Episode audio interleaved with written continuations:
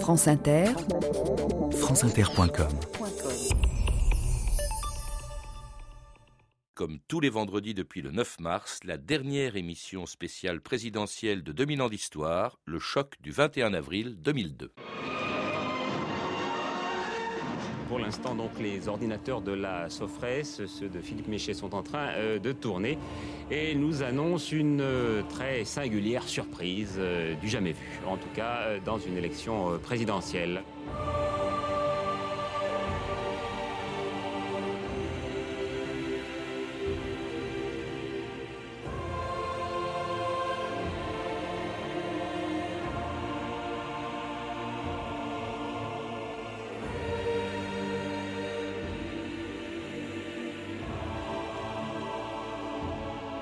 2000 ans d'histoire.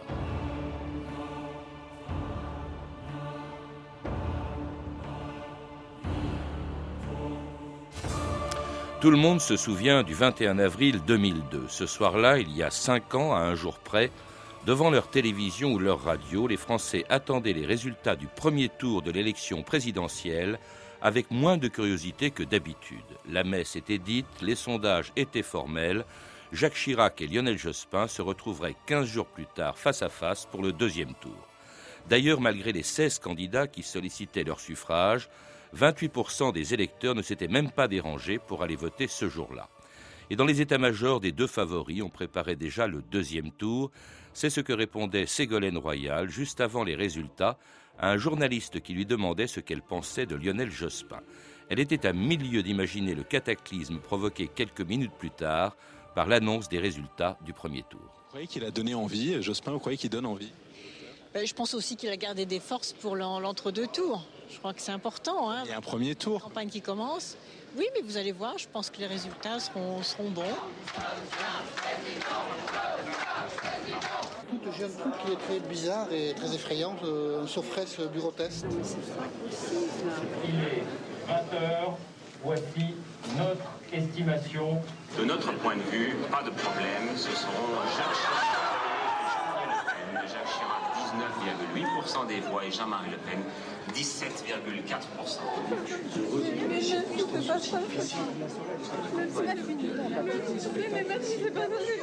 Patrick Jarreau, bonjour. Bonjour. C'était il y a cinq ans, le 21 avril 2002, le résultat du premier tour de la septième élection présidentielle au suffrage universel depuis 1965.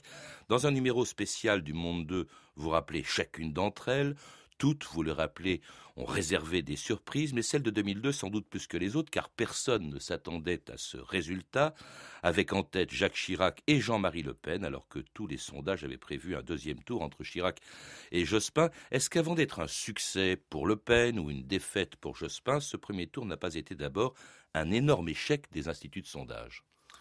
Alors c'est un petit peu euh, la règle euh, de tomber sur les sur les observateurs et sur ces observateurs particuliers que sont les instituts de sondage en pareil cas. Moi, je crois qu'il faut euh, quand même euh, tenir compte du fait que euh, les études précisément ont montré, ex post, hein, après l'élection, que les Français ont, pour beaucoup, pris leurs décisions dans les tout derniers jours. Et d'ailleurs, dans les tout derniers jours, des indices sont apparus, y compris d'ailleurs dans, dans, le journal Le Monde, qui avait posé la question donc le mercredi, suivant, euh, précédant le premier tour de l'élection, euh, Le Pen au second tour. Donc ce n'était pas une hypothèse qui était absolument ignorée euh, par les responsables politiques, ou du moins par certains d'entre eux, et puis par, par les observateurs. Cela dit, évidemment, dans toute la période qui avait précédé, la tendance générale des médias était de considérer comme ne faisant aucun doute un second tour Chirac-Jospin.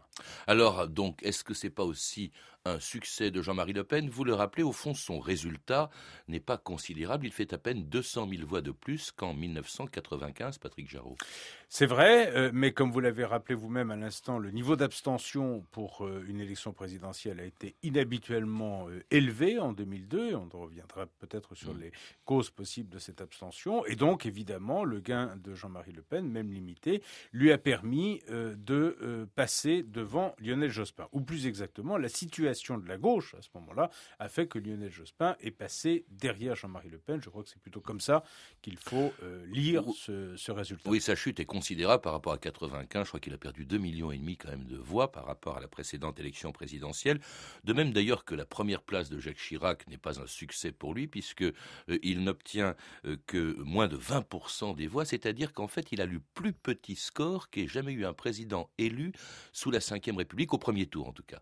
Oui, c'est pour un président qui se représente. Hein, ça avait été le cas de De Gaulle en 65, de Giscard d'Estaing en 81, de Mitterrand en 88.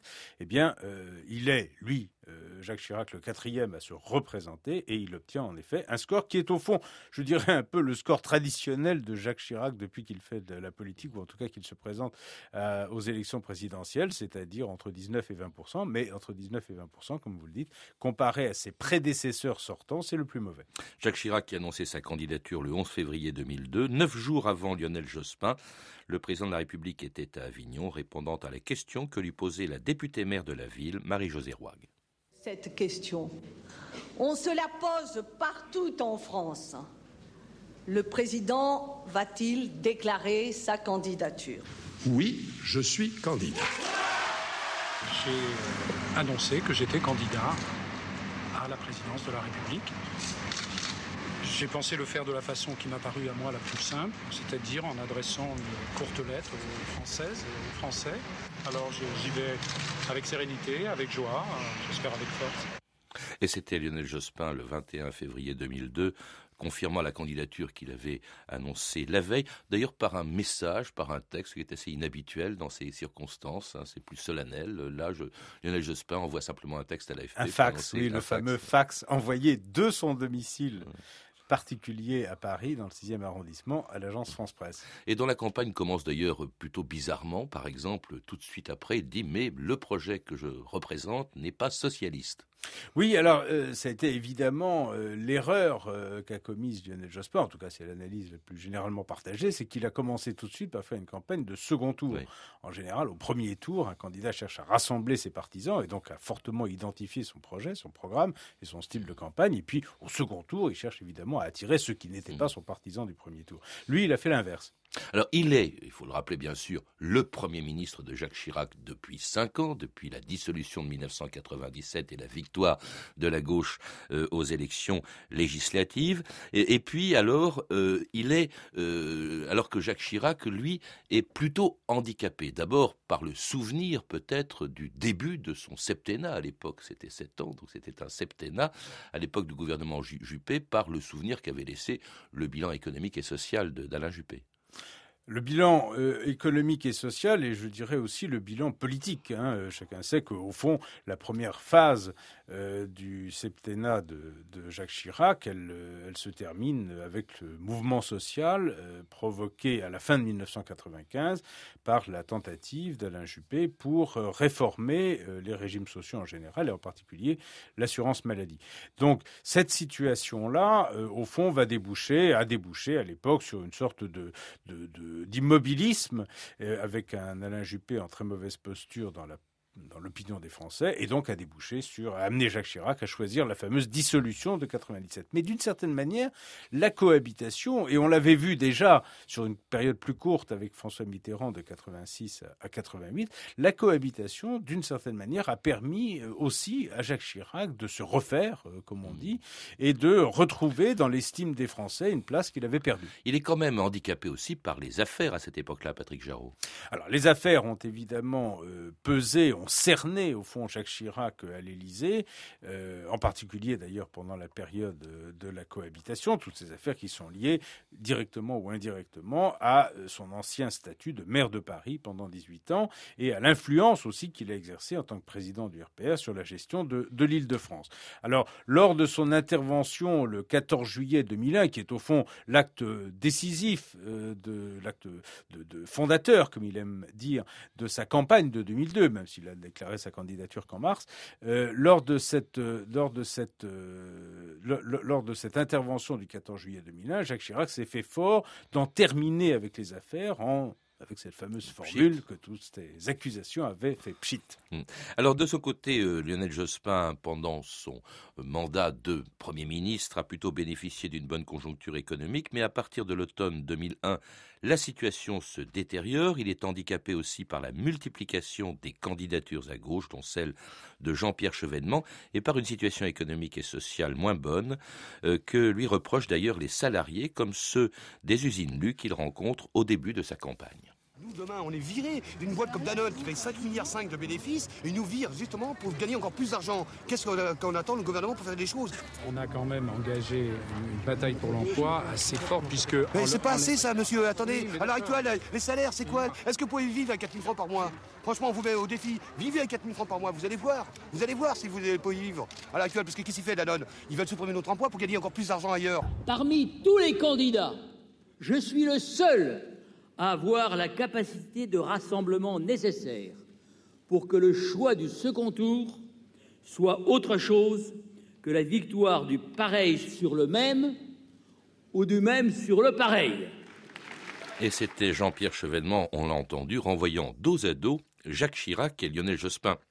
Alors évidemment, on a beaucoup reproché à Jean-Pierre Chevènement d'avoir affaibli considérablement Lionel Jospin, d'autant qu'il fera euh, quand même plus de près de 6%, je crois, des voix. Alors, euh, Jean-Pierre Chevènement, au fond, sa démission qui, intervient en août 2000 sur le dossier Corse, au fond, euh, sonne le signal de la fin de cette euh, entente qu'on avait appelée la gauche plurielle, la coalition gouvernementale que Lionel Jospin avait réussi à constituer autour de lui et qui lui avait permis de gagner les élections en 97, qui lui a permis de gouverner quand même pendant, cinq, ans, mais elle a commencé à se défaire, au fond, en août 2000, lorsque Jean-Pierre Chevènement décide de quitter le ministère de l'Intérieur et prépare à ce moment-là sa propre candidature à l'élection présidentielle. Sur, au fond, deux bases essentielles. D'un côté, cette idée, au, fond, de, du souverainisme, qui a toujours été euh, la ligne de, Jean-Pierre Chevènement, restaurer la République, restaurer l'indépendance de décision de la France en Europe, et puis, évidemment, aussi sa dimension personnelle de ministre de l'Intérieur, qu'il a été euh, pendant trois ans. Il euh, va aussi, à sa manière, s'adresser à ces Français qu'inquiète la montée de la délinquance. C'est sur le problème aussi de la Corse, je crois qu'il qu'il a véritablement rompu avec Jospin, qui reproche à Jospin. Alors cela dit, il n'est pas le seul candidat de gauche. En fait, au cours de cette élection, et on peut se demander d'ailleurs pourquoi, il y a euh, Jospin en face de lui ou à côté de lui une quantité d'autres candidats de gauche. Il va y avoir Christiane Taubira qui représente les radicaux, euh, il va y avoir Noël Mamère pour les Verts, et Robert Hue pour le Parti communiste, trois candidats trotskistes aussi, Arlette Laguillet, ça l'est depuis longtemps, Besancenot qui pourrait se présenter pour la première fois, euh, et, enfin Daniel Gluckstein. Donc c'est, il, y a une multiplicité de candidatures à gauche. Patrick Alors, les deux phénomènes importants, c'est effectivement d'une part la division de la gauche plurielle, c'est-à-dire ces partis qui étaient associés ensemble au gouvernement décident d'aller en ordre dispersé à l'élection présidentielle, comme vous venez de le rappeler. Évidemment, la candidature la plus problématique, d'autant que pendant un temps, vers la fin 2001, euh, début 2002, il va y avoir une sorte de mythe comme ça qui va se créer autour de Jean-Pierre Chevènement. Jean-Pierre Chevènement serait-il euh, le troisième homme Mais au euh, début, il faisait, je crois, 14% des Certains voix, sondages l'ont placé, l'ont placé très, très, très, très haut. Alors, euh, cette division de la gauche de gouvernement est évidemment un premier facteur d'affaiblissement euh, pour Lionel Jospin. Et puis le deuxième facteur qui va se révéler très important, ça va être non pas la multiplicité des candidatures à l'extrême gauche, on est habitué, mais il y a quand même un fort renouvellement avec Olivier Besancenot qui apparaît comme un candidat talentueux et médiatiquement euh, très efficace pour la Ligue communiste, mais surtout le fait que les, une grande partie des électeurs de gauche, ou une partie significative des électeurs de gauche, vont choisir de voter pour l'extrême gauche, qui, ces trois candidats euh, trotskistes, vont réunir près de 11% des voix. Sans compter qu'on a rappelé le passé trotskiste de Lionel Jospin lui-même. Hein. Ça, ça l'a également pas mal handicapé. Alors évidemment, on parlait des affaires pour Jacques Chirac tout à l'heure. Ce qui euh, survient pour Lionel Jospin au printemps 2001, c'est euh, une série de témoignages qui établissent de manière tellement indiscutable qu'il doit finalement lui-même se résoudre à son aveu, alors que jusque-là, il avait toujours nié avoir appartenu à une organisation trotskiste, l'organisation communiste internationaliste. Eh bien, au printemps 2001, il doit reconnaître que c'est vrai et que donc, depuis que ces premières rumeurs avaient commencé à faire surface, ça remontait aux années 80, eh bien, il avait à ce sujet menti. Alors, ça a moins pénalisé Chirac que Jospin, mais la droite aussi euh, était divisée, hein, puisque euh, il y avait la candidature d'Alain Madelin, celle de Christine Boutin, celle de Corinne Lepage, celle également de François Bayrou, hein, pour ce qui concerne le centre, et qui a quand même fait également lui aussi un assez beau score. Alors, François Bayrou euh, se lance à ce moment-là dans, une, dans une campagne qui ressemble à certains égards à celle de Jean-Pierre Chevènement. Ils ont beaucoup de points communs prétendent tous les deux réunir à la fois des électeurs de gauche et des électeurs de droite, et c'est euh, un thème que François Bayrou euh, martèlera avec euh, plus de succès encore cinq ans plus tard, comme nous le savons.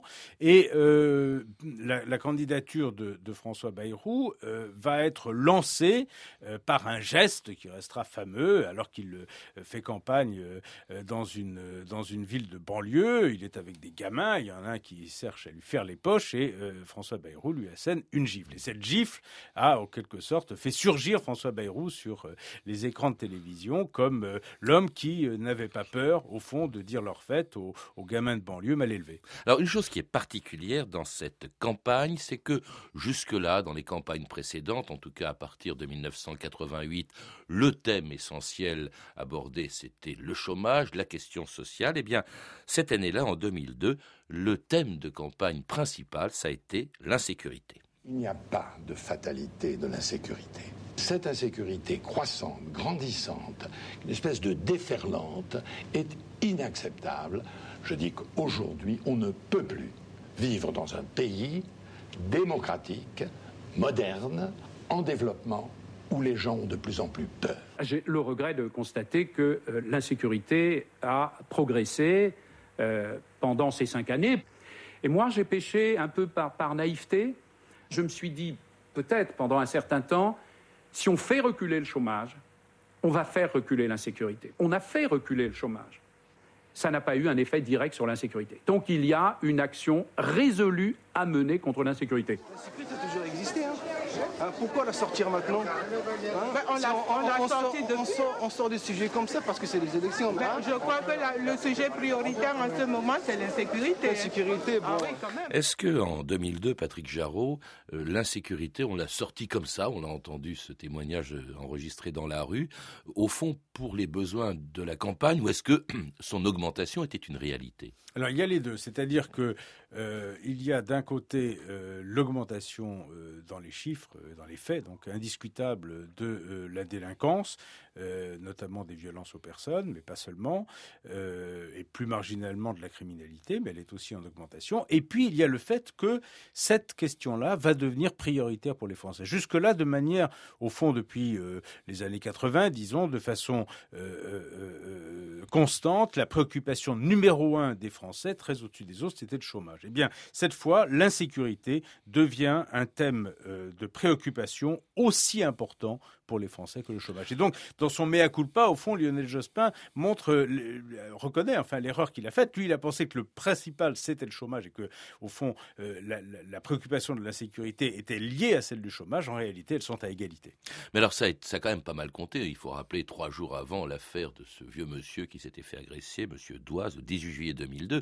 Alors ça, c'était juste avant, trois jours avant le, premier tour et un premier tour pendant lequel on ne voit pas, si je puis dire, arriver l'extrême droite. On la sous-estime même, on était persuadé pendant un certain temps qu'elle allait être victime de la division euh, qui venait de la frapper, puisqu'il y avait deux candidats d'extrême droite, Jean-Marie Le Pen et Bruno Maigret.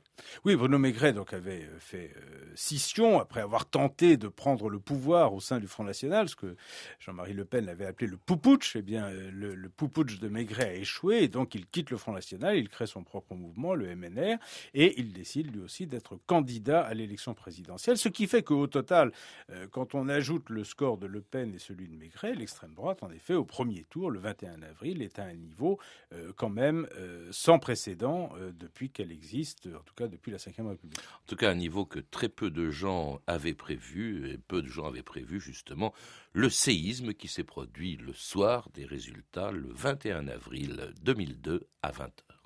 Jean-Marie Le Pen, c'est une énorme surprise avec 17,9% des suffrages. On va tout de suite découvrir le score de Lionel Jospin.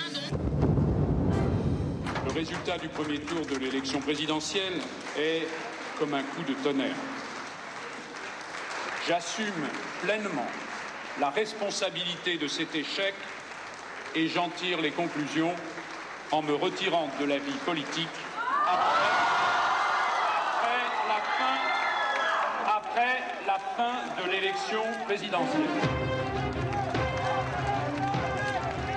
J'appelle les Françaises et les Français, quelle que soit leur race, leur religion ou leur condition sociale, à se rallier à cette chance historique de redressement national. Aujourd'hui, ce qui est en cause, c'est l'idée même que nous nous faisons de l'homme, de ses droits, de sa dignité. J'appelle toutes les Françaises et tous les Français à se rassembler pour défendre les droits de l'homme, pour garantir la cohésion de la nation, pour affirmer l'unité de la République. Et on a entendu successivement Lionel Jospin, Jean-Marie Le Pen et à l'instant Jacques Chirac le soir du premier tour. Donc quand même une surprise, une atmosphère absolument incroyable euh, dans, dans toute la France, alors que c'était plutôt la torpeur jusqu'au premier tour. Lionel Jospin qu'on entend, alors je crois que Lionel Jospin, en arrivant à son QG de campagne, comme Ségolène Royal qu'on a entendu tout à l'heure, n'avait absolument pas prévu ce qui allait se passer. Ils c'était ficelé, c'était plié, il serait au deuxième tour. Tout le monde préparait le deuxième tour. Jospin, Chirac, voilà qu'arrive euh, Jean-Marie Le Pen et Lionel Jospin se décidant le soir même à se retirer, on l'a entendu, de la vie politique, ce qu'on lui a beaucoup reproché. Patrick Jarreau. Oui, alors ça lui est, Est-ce que c'est l'émotion de l'instant Alors, Est-ce que... alors d'abord, ça lui est approché parce qu'évidemment, il est apparu comme le chef qui a abandonné ses troupes. Alors, il a dû s'en expliquer des années plus tard, lorsqu'il est allé à La Rochelle l'été dernier, lorsqu'il était dans une tentative pour remettre euh, une nouvelle candidature à flot, euh, tentative qui a échoué, mais il a essayé d'expliquer, enfin, il a expliqué à ce moment-là qu'il estimait que sa présence, au fond, à la tête du Parti Socialiste et à la tête euh, de la gauche, d'une certaine manière, eh bien, plombait euh, la gauche et les socialistes plus qu'elle ne les aidait. Il a essayé de justifier ainsi son retrait. En réalité, moi, j'ai tendance à penser que euh, il y a d'abord ce côté un peu rigide de, Lionel Jospin. Euh, euh, bon, eh bien, puisqu'on puisqu'on ne veut pas de moi, je m'en vais.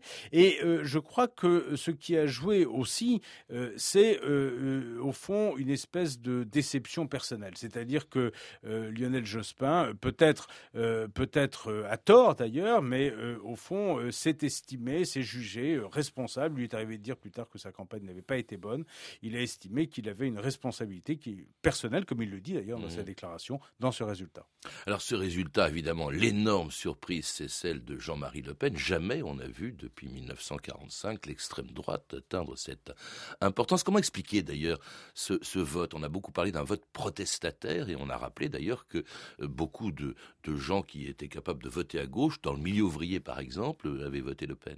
Oui, alors ça, ça s'était déjà observé hein, dès, dès euh, 95. On avait vu que, en gros, euh, entre un, euh, quart et un tiers des électeurs euh, de Jean-Marie Le Pen au premier tour euh, pouvaient se reporter euh, sur la gauche. Ça avait été le cas pour Lionel Jospin, d'ailleurs déjà, euh, en, en, en, 1900, euh, en 1995. Je crois que le deuxième facteur important, c'est évidemment celui de l'insécurité qu'on a déjà mentionné, notamment en milieu rural, parce que la nouveauté pour l'extrême droite en 2002, c'est la progression en milieu rural, alors que jusque-là c'était un phénomène essentiellement urbain. Et puis je crois que après, euh, au total, il y a ce, ce phénomène qu'on appelle celui du vote protestataire, qui regroupe à la fois l'extrême droite, l'extrême gauche, et puis l'abstention, dont vous avez signalé l'importance en ce premier tour 2002. Alors après son résultat très médiocre du premier tour, même s'il est premier. Jacques Chirac, évidemment, va mobiliser derrière lui euh, une bonne partie, euh, presque tout d'ailleurs, les candidats du premier tour. Il y a cette énorme mobilisation euh, qui s'est produite après. Oui, je ne sais pas si c'est Jacques Chirac qui mobilise, mais il y a une mobilisation enfin, qui disons se fait que, disons que c'est Le. Pen qui mobilise contre lui, hein, dans cette énorme manifestation qui s'est produite effectivement entre les deux tours. Là, on a vu des jeunes pour la première fois s'intéresser à la politique. Oui, je crois que toute une génération de jeunes a découvert la politique et l'engagement politique à cette occasion, parce que euh, pour eux, comme pour tout le pays, c'était évidemment un choc euh, de voir euh, l'extrême droite, dont on connaît l'histoire et, les aspirations et les thèmes, figurer au second tour de l'élection présidentielle. Donc il y a eu un réveil démocratique ou citoyen, en tout cas une activité politique. Alors par rapport à la torpeur de la période d'avant premier tour, l'entre-deux tours a été une période de surchauffe, de surchauffe extrêmement intense, et cela au bénéfice de Jacques Chirac, qui certes a joué son rôle, mais qui n'en a pas été l'initiateur.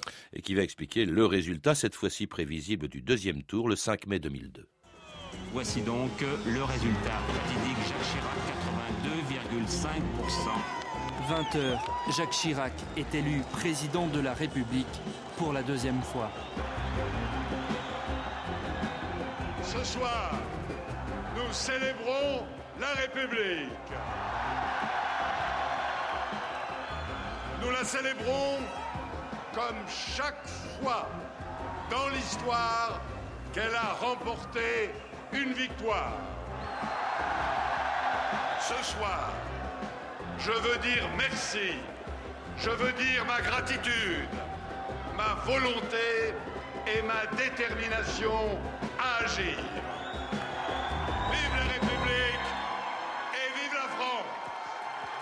C'était Jacques Chirac le soir du deuxième tour de la présidentielle, avec élu, avec réélu à 82% des voix. Jamais on a vu ça euh, dans l'histoire de la de Ve République, et même depuis d'ailleurs que euh, on désigne un président au, au suffrage universel. Euh, au fond, il n'y avait pas tellement de surprise. On se doutait bien que le score de Jean-Marie Le Pen ne dépasserait pas beaucoup son score du premier tour. Oui, alors évidemment, la question se posait hein, de savoir s'il avait des marges de progression ou pas. Il a progressé très peu. euh, il a additionné les voix de, de Maigret. Et, euh, et Jacques Chirac euh, l'a donc emporté dans les conditions qu'on vient de dire. Mais le plus intéressant, finalement, c'est ce qu'il allait faire ensuite de cette victoire. Oui, parce qu'il dit, hein, à la place de la République, je le cite, J'ai entendu et compris votre message pour que la politique change. Or, on a le sentiment, cinq ans après, qu'elle n'a pas beaucoup changé, ni à gauche d'ailleurs, ni dans la gauche traditionnelle, ni à droite. Voilà, donc il n'y a pas eu, il n'y a pas eu de changement. Et au fond, Jacques Chirac, euh, euh, dans le moment même où il menait cette campagne de second tour, où il tenait ce, ce discours, euh, au fond, était en train de construire euh, le grand parti de droite qu'il cherchait à mettre en place depuis longtemps, en absorbant une grande partie de l'UDF. Voilà, c'est la création de l'Union pour une majorité présidentielle, devenue ensuite Union pour un mouvement populaire, l'UMP. Et au fond, ce choix-là bah, va conditionner d'une certaine manière le quinquennat, c'est-à-dire que Jacques Chirac décide euh, de euh, gouverner avec son camp, euh, de manière classique au fond, plutôt que d'essayer de transformer ou de donner une suite dans la- l'action gouvernementale au rassemblement qui s'est opéré en sa faveur. Est-ce qu'on peut imaginer un nouveau euh, 21 avril dans trois jours? Bah, un 21 avril, euh, au sens strict, est toujours possible, même si euh, toutes les indications dont nous disposons aujourd'hui sont que euh, Jean-Marie Le Pen, apparemment, n'est pas en état de- d'espérer arriver cette fois au second tour de l'élection présidentielle. Mais une autre forme de confusion politique pourrait naître. Au fond, on a subi pendant cinq ans les conséquences de l'absence de vrais choix euh, que les Français aient pu faire en 2002 en raison de ce qui s'est passé le 21 avril. Et une telle situation peut toujours se reproduire. Merci Patrick Jarraud. Je rappelle que vous êtes l'auteur de plusieurs articles sur les élections présidentielles en France depuis 1965 dans un numéro hors série du Monde 2 consacré à l'Élysée, l'Élysée anatomie d'un lieu de pouvoir dont nous étions partenaires depuis le 9 mars dernier. Vous avez pu entendre des archives extraites du documentaire de Stéphane Ferracci, 21 avril 2002, chronique d'un séisme politique récemment diffusé sur TF1. Vous pouvez retrouver ces références par téléphone au 32 30, 34 centimes la minute ou sur le site franceinter.com. C'était 2000 ans d'histoire. À la technique Michel Béziquian, documentation Emmanuel Fournier, Claire Destacan et Camille Pouc-Gélaguier. Une réalisation de Nathalie Salle.